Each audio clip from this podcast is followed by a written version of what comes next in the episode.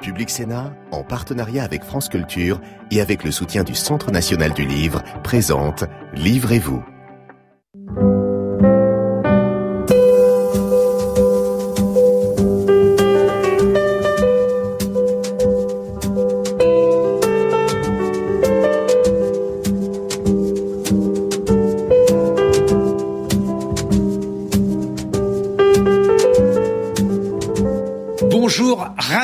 Retrouver dans Livrez-vous, l'émission littéraire de Public Sénat. Aujourd'hui, on va évoquer la littérature pour les plus jeunes, la littérature jeunesse avec vous, Régina Chando. Bonjour. Merci. Vous présidez le Centre national du livre. Peut-être un mot, Régina Chando, pour nous expliquer ce qu'est le CNL. Le Centre national du livre est l'établissement public, le bras armé, si je puis dire, du, du ministère de la Culture pour la filière du livre dans son intégrité, c'est-à-dire euh, son intégralité et son intégrité d'ailleurs. Les deux. Les auteurs, les traducteurs, les éditeurs en particulier, les éditeurs indépendants évidemment. Euh, le soutien aux librairies indépendantes, aux bibliothèques pour les publics euh, empêchés ou éloignés du livre, hein, et toute la vie littéraire, hein, à savoir les festivals, les salons, les foires, mais aussi les maisons, comme la Maison de la Poésie qu'on connaît bien à Paris, et qui, mais qui n'est pas la seule, et qui se consacre toute l'année à la lecture et à la littérature. Et vous vous occupez aussi du bien-être des auteurs, par exemple de ces deux auteurs-là, mais pas seulement. oui. En tout cas, on les a choisis parce qu'on les apprécie. Vous faites de la littérature jeunesse, Vincent Mondiaux, les derniers débranleurs. Alors vous allez vous expliquer sur le titre, hein, parce que c'est quand même un titre un peu cru. C'est publié chez Actes Sud Jeunesse. Pourquoi un titre comme ça? Parce que moi, quand j'étais petit, j'avais pas le droit de parler comme ça, Vincent. Ben, la littérature a le droit de parler comme elle veut, je pense. Et moi, je m'adresse à des ados plutôt. Donc, euh, j'ai essayé d'avoir un langage qui ressemblait au leur, euh, ce qui inclut de la vulgarité, mais pas seulement. Et c'est vrai que ce titre, c'est un peu impact aussi, parce que le roman contient beaucoup plus que le mot branleur. Oui, et donc le roman euh, contient toutes sortes de, de, mots qu'on n'a pas le droit de prononcer devant ses parents. Oui, entre autres, entre autres mots. Mais que l'on utilise et dont on apprend rapidement le sens, le thème de partir en livre. Partir en livre, c'est eh, la grande manifestation, Régina Chondo, que le CNL organise en direction de la jeunesse. Beaucoup d'événements. Oui, 3000. 3000 événements sur l'ensemble du territoire français, avec beaucoup de bibliothèques, euh, plus de 800 bibliothèques, 300 librairies, 900 auteurs, 850 exactement auteurs, euh, des résidences d'auteurs dans les colonies de vacances, et beaucoup de, de, de de, partenariats avec les, bibliothèques, les librairies, les associations culturelles, les associations aussi, centres de loisirs, centres sociaux.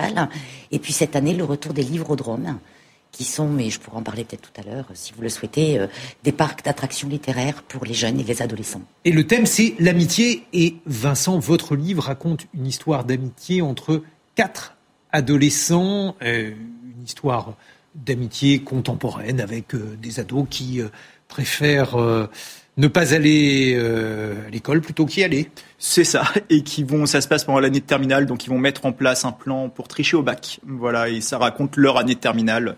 Donc c'est sur un temps assez long d'un an, ce, ce roman. Voilà. Autre histoire d'amitié avec vous, Marie Cellier. Oui, c'est une, là aussi, euh, c'est une histoire qui parle aux contemporains. C'est une histoire d'immigration, immigration clandestine avec passeurs. Vous avez choisi de vous saisir de ce thème qui est un thème parfaitement actuel pour le présenter aux jeunes C'est complètement imposé à moi, en fait. Je suis partie d'un fait divers.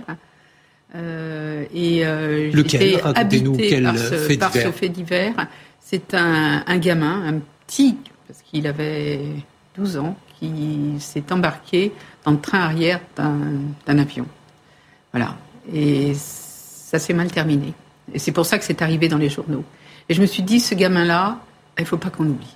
Il faut pas qu'on l'oublie. Euh, et euh, j'étais, c'était assez bizarre parce que j'ai découvert le fait divers alors que j'allais au Sénégal. Et euh, pratiquement dans le même temps, le gamin faisait le voyage inverse. Euh, moi, c'était pour euh, des vacances, hein, mm -hmm. c'était pour le soleil. Et lui, il fuyait justement ce soleil hein, parce qu'il avait ce rêve fou de pouvoir vivre euh, à Paris, euh, voilà, la Tour Eiffel, tout ça. On avait dû lui envoyer des photos, hein, comme euh, bon. Et euh, son rêve est venu, voilà, se congeler dans, dans le dans le train arrière de, de, de cet avion. Et j'ai commencé à l'écrire quand je suis arrivée En fait, j'ai passé mon temps à, parce que je pouvais pas faire autre, autre chose. et vous savez, il y a un genre littéraire qui s'appelle un, tombeau. Hein. Mallarmé a écrit le tombeau de, son fils Anatole. bon. Et je me suis dit, voilà, je lui ai donné ce nom de Willy, hein, parce que là-bas, j'ai rencontré un petit gamin qui est venu beaucoup plus jeune, hein, qui est venu se planter devant moi en me disant Moi, je m'appelle Willy. Et je me suis dit Ben voilà, c'est Willy. Et euh, ce, garçon, euh, je me suis dit, faudrait. C'est très très court hein, comme livre, hein, c'est euh, à peine 90 pages. je me suis dit, si tout le monde mmh. pouvait lire Willy, savoir voilà ce que c'est, ce qu'il y a derrière tous ces rêves brisés, ça serait formidable. Qu'est-ce que ça veut dire, Marie Cellier, pour vous, écrire pour euh, la jeunesse? Écrire, c'est d'abord écrire. Enfin, c'est il se trouve que c'est pour la jeunesse, mais surtout j'ai envie de dire quelque chose. Moi, j'ai commencé euh, par écrire des livres d'art pour les enfants. J'en ai écrit hmm. beaucoup, beaucoup. J'en ai écrit 40, 45, je crois. Vous présentez, euh, par exemple, des, des peintres, Degas. Il y a également un Matisse que vous avez fait. Oui, j'ai créé six collections. Bon, et donc j'avais envie de transmettre quelque chose. Ensuite, je me suis jamais forcée. Je pense que si on se force, enfin, je sais pas ce que tu penses, Vincent, mais euh, si on se force, c'est pas c'est pas juste. Euh, donc, je savais que je voulais emmener les enfants par la main. Et il y a toujours en moi l'enfant. Hein.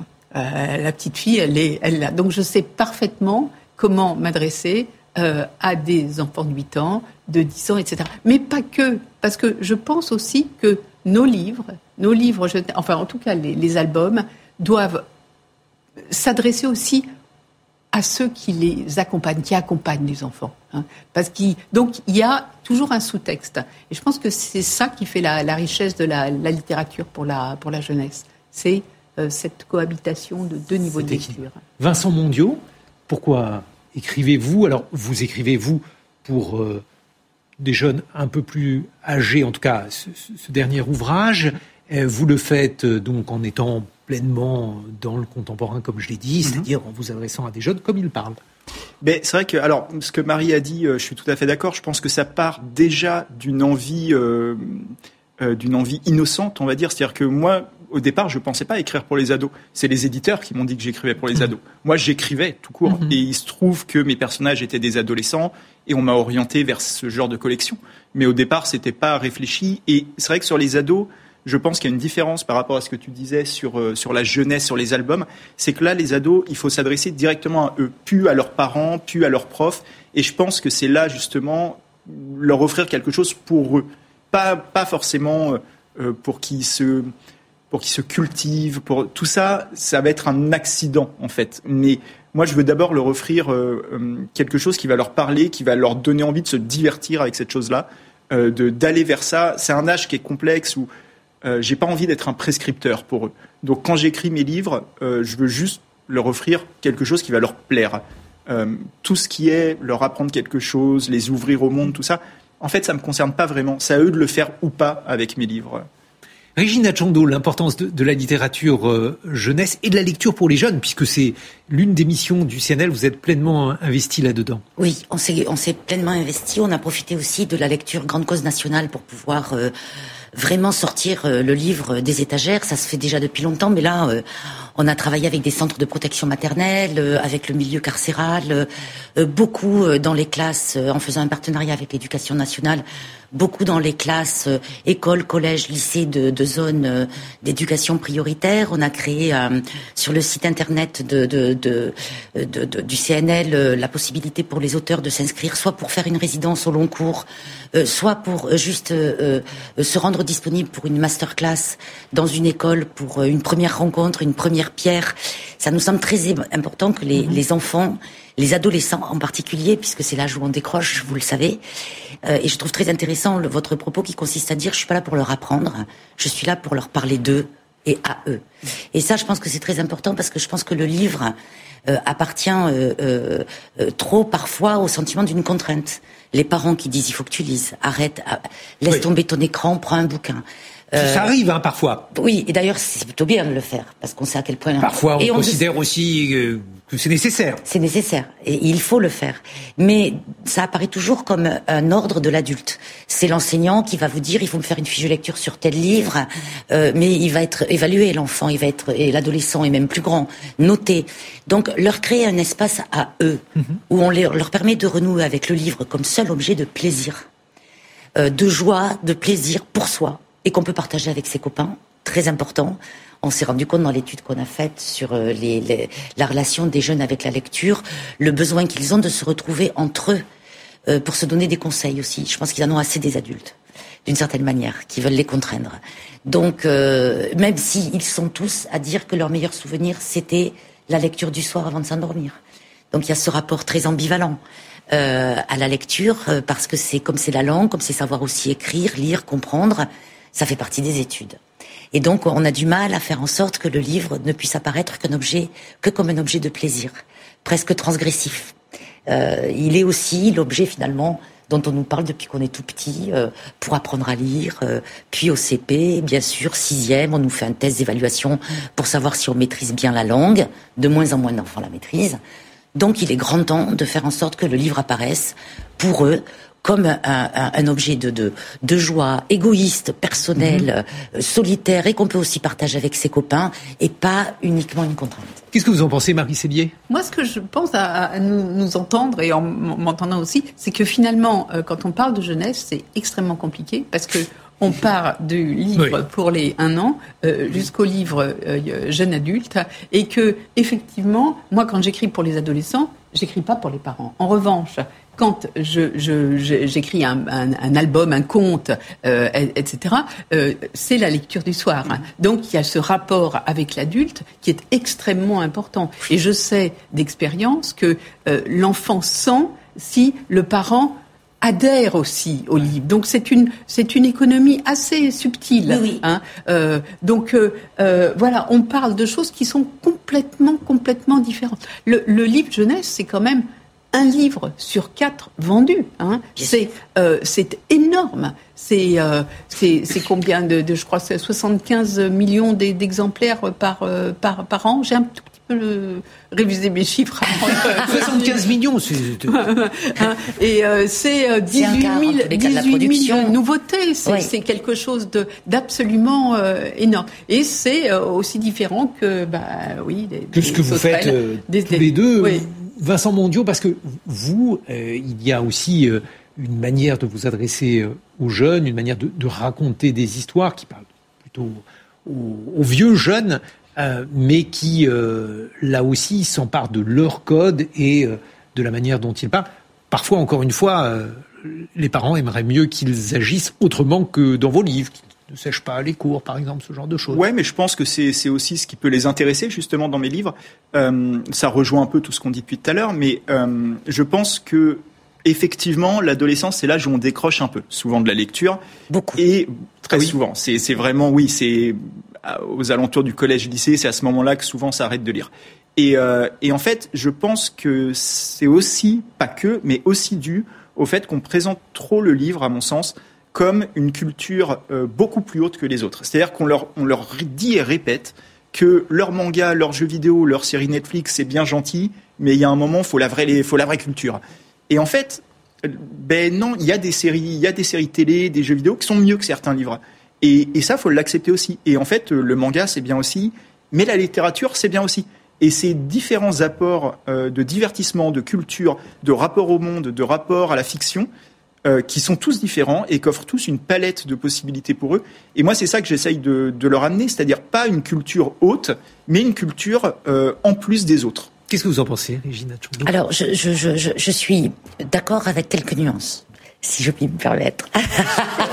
Dites-nous les nuances. Alors, pour revenir sur les chiffres, effectivement, c'est la, la, production, c'est un livre sur quatre, la vente. Ce qui est intéressant, c'est 50% de la croissance.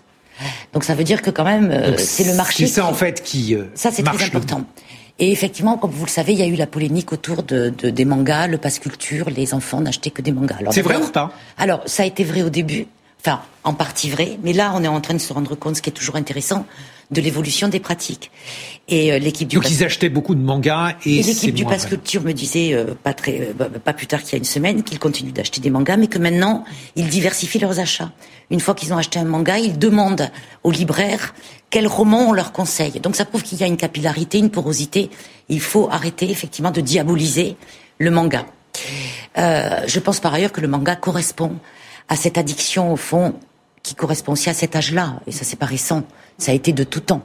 Euh, on aime les héros récurrents. Nous, on aimait les héros récurrents. Pourquoi aujourd'hui les jeunes n'aimeraient plus les héros récurrents? Je crois qu'il faut aussi qu'on arrive à désacraliser tout ça, à se dire que c'est du livre, c'est important. Moi, je préfère qu'un enfant s'endorme avec un manga euh, sous sa couette qu'un écran, même si c'est de qualité. Euh, c'est là que je nuance un tout petit peu. Et pourtant, Dieu si, j'ai passé ma vie dans l'audiovisuel, donc j'adore euh, les séries, j'adore le cinéma, j'adore l'audiovisuel. Mais euh, je sais à quel point la mémoire, l'imagination, l'inconscient est beaucoup moins à l'œuvre, l'émotion est quand même moins directement à l'œuvre sur le cerveau qu'un livre. Et c'est pour ça que je nuance un tout petit peu. Il ne s'agit pas de leur interdire des choses, mais je pense qu'on ne dit pas assez à quel point la solitude d'un quart d'heure, une demi-heure, seul avec soi-même et un livre, euh, est irremplaçable. Ça, quand même, c'est important. Et que par ailleurs, c'est la mère de tous les arts. On aime le théâtre si on comprend les textes. On peut aimer l'opéra, qu'on considère là aussi comme un art élitiste. Malgré tout, si on a accès au livret ou qu'en tous les cas l'anecdote nous porte aussi quand même. Bien sûr, il y a le décor, il y a les voix, il y a l'orchestre, d'accord, mais quand même. Euh, donc je crois que ça on le dit pas assez. Mmh. Si je puis me permettre, voilà. Mais sinon, je suis d'accord avec. Euh... Marie Cellier, il faut parler aussi de la difficile vie des auteurs. Alors pas tous les auteurs, mais euh, vous qui avez été très investi, qui l'êtes encore dans des institutions euh, pour euh, faire entendre la voix des auteurs, c'est pas si facile que ça de euh, d'écrire, de vivre de sa plume. C'est même très compliqué. Oui, on en parlait tout à l'heure avec avec Régine. bon, il y a 10% des auteurs qui vivent de leur de leur art et encore c'est pas linéaire. C'est un chichement. que bon, ça peut être 3 ans, 4 ans et puis ensuite bon, ils basculent dans dans une autre population, euh, il y a 100 000 auteurs. Donc euh, il y a quand même 90 000 auteurs qui tirent le diable par la queue, et ça c'est pas c'est pas évident. Euh, qui sont alors ce qui, ce qui est extraordinaire, c'est qu'il y a une profusion hein, littéraire. Des livres, il y en a, bon, euh, en, en, jeunesse, pareil, bon, je l'ai dit tout à l'heure, hein, 18 000 nouveautés euh, bah, par an, c'est absolument. C'est peut-être aussi une partie du problème. Le revers, le revers de la médaille, c'est que les tirages sont de plus en plus courts et que euh, les conditions qui sont faites aux, aux, auteurs, et en particulier aux auteurs jeunesse, et ça les gens ne le savent pas, euh, sont assez euh, catastrophique. Ça veut dire que ça gagne combien un auteur? Eh ben, un auteur touche globalement moitié moins de droits qu'un auteur de littérature euh, générale, ce qui est absolument pas euh, justifié. Euh, il y a une demande très forte hein, des auteurs, des associations d'auteurs, hein, moi j'ai beaucoup que j'ai que j'ai présidé, qu'il y ait un minimum de 10%. C'est quand même pas la mer à boire, ça, 10%. Eh ben, on n'y arrive pas. Vincent Mondiaux Qu'en pensez-vous là aussi sur euh, la difficile vie des auteurs? Vous, par exemple, vous ne faites pas qu'écrire pour vivre, vous devez avoir un, un travail J'ai un travail à côté, je suis réceptionniste de nuit dans un hôtel et, euh, et non, non, je suis absolument pas en mesure d'en vivre. Le dernier roman, Les Derniers Débranleurs dont vous parliez, a bien marché euh, par rapport aux autres, mais euh, j'aurais peut-être pu en vivre un an et encore, mais après il aurait fallu que je retrouve du travail, donc j'ai pas arrêté de travailler. Ça, je l'ai accepté depuis très très longtemps. Euh, je ne cherche pas à en vivre. J'ai même pas vraiment envie d'en vivre euh, parce que je connais le milieu, je vois comment ça marche, je vois ce que ça signifie d'en vivre. C'est aussi faire des compromis artistiques parce qu'en fait, il faut enchaîner les livres. Euh, et, et j'ai pas envie de faire ça. Moi, j'aime bien écrire un livre quand j'ai envie. Et, mais j'aimerais pouvoir en vivre de mes droits d'auteur. Mais c'est absolument pas le cas, comme Marie le dit. On gagne quasiment rien en fait. Régina Chondo, justement, le, le CNL qui a pour mission d'aider le, le, le secteur, euh, que faire euh, face à cette situation de précarité de certains auteurs? Alors d'abord, pendant la crise, euh, et dans le cadre du fonds d'urgence et du fonds de relance, on a mis en œuvre euh, un soutien euh, très important au Centre national du livre pour les auteurs. formidable soutien. Hein. Oui, oui. et on a réussi à le mettre en œuvre très très rapidement, donc c'était c'était c'était c'était très important. après, sur la littérature jeunesse, il me semble que c'est le, le, la moitié, euh, parce qu'il y a deux auteurs. Je dis pas que Euh, ça, mais souvent, il y a un illustrateur, un dessinateur et un auteur. Non, même c'est tout confondu. Même quand il y a, moi, je, je, considère l'entité auteur, okay, auteur illustrateur. Je me posais la question. D'accord. Alors, il y a effectivement une tension, ça on le sait, euh, entre les éditeurs et les, et les, auteurs qui, mm. même si je trouve que le dialogue euh, est revenu. Euh, de manière plus euh, plus sereine. Mmh. Nous, ce que l'on fait en parallèle des soutiens que l'on que l'on apporte, des bourses d'auteurs au Centre national du livre, qui sont définies dans le cadre des commissions. On a 24 commissions, 300 experts qui se réunissent sur tous les champs euh, non-fiction, fiction, pour offrir des bourses de création ou des bourses découvertes ou des bourses dites années sabbatiques mmh. lorsqu'il y a vraiment un gros travail d'écriture à fournir. En dehors de ça, ce que l'on a fait là plus récemment, c'est euh, de développer les revenus euh, entre guillemets, j'allais dire secondaires ou parallèles. C'est-à-dire que avec l'éducation nationale, dans le cadre de l'année de la lecture grande cause nationale, et bien sûr on va le continuer au-delà. de toute façon, comme je dis toujours, ça ne devrait pas être une année de grande cause nationale, ça devrait être une vie de grande cause nationale la lecture. on a signé un partenariat très important avec l'éducation nationale pour la mise en œuvre de ces masterclass et de ces résidences. C'est rémunéré, donc c'est très vertueux. L'auteur sait qu'il a une rémunération euh, qui lui permet généralement d'être moins dans, cette situation de moins grande précarité, même si je dis pas que c'est euh, la panacée, mais quand même ça, aide. Et, euh, et, par ailleurs, euh, il est disponible pour un temps de médiation avec les jeunes, qui pour certains dans certaines classes se rendent compte que l'auteur est bien un être vivant. Et on va se rendre compte euh, dès maintenant qu'il n'y a pas que l'auteur, il y a aussi le lecteur et la lectrice, et que la lectrice est une personne bien vivante. Je vous demande d'accueillir maintenant la lectrice.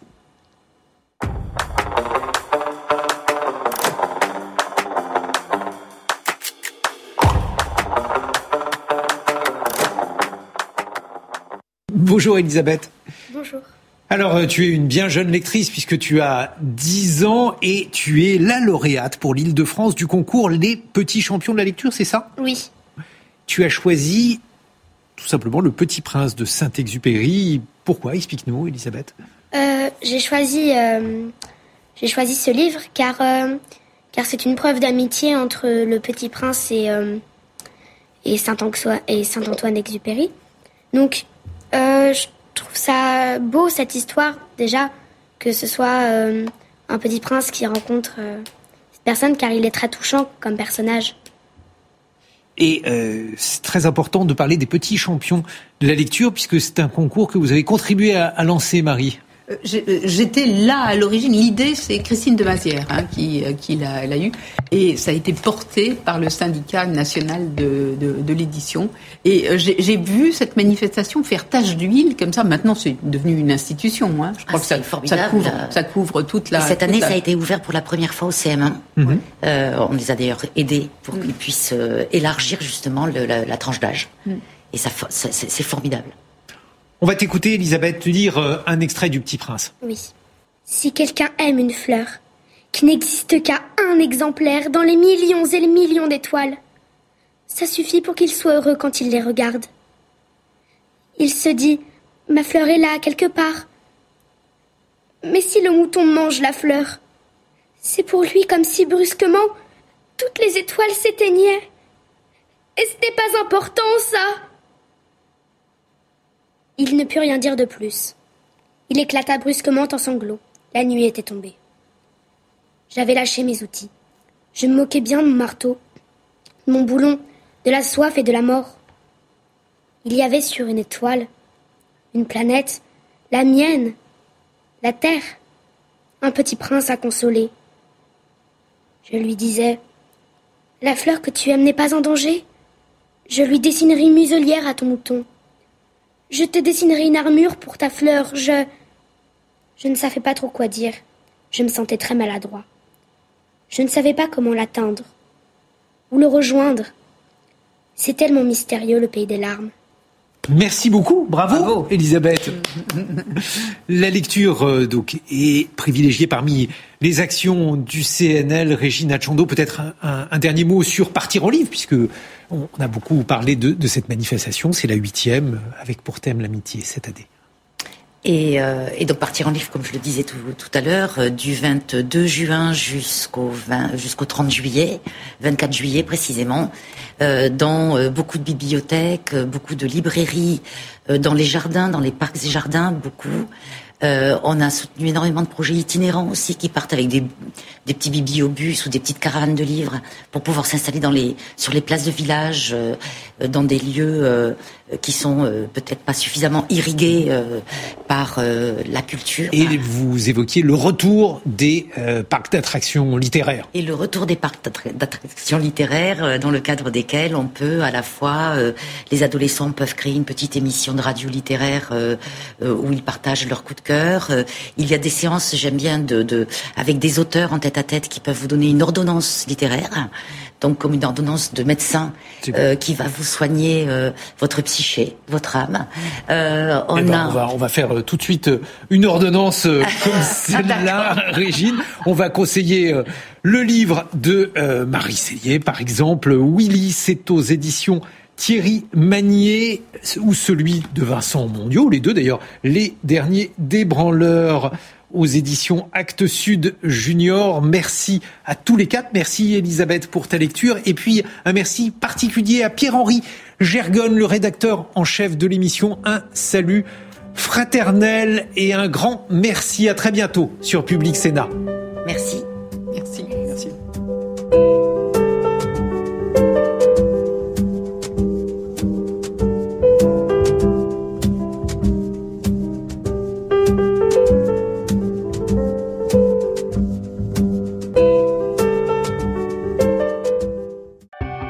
Sénat, en partenariat avec France Culture et avec le soutien du Centre national du livre, vous a présenté Livrez-vous.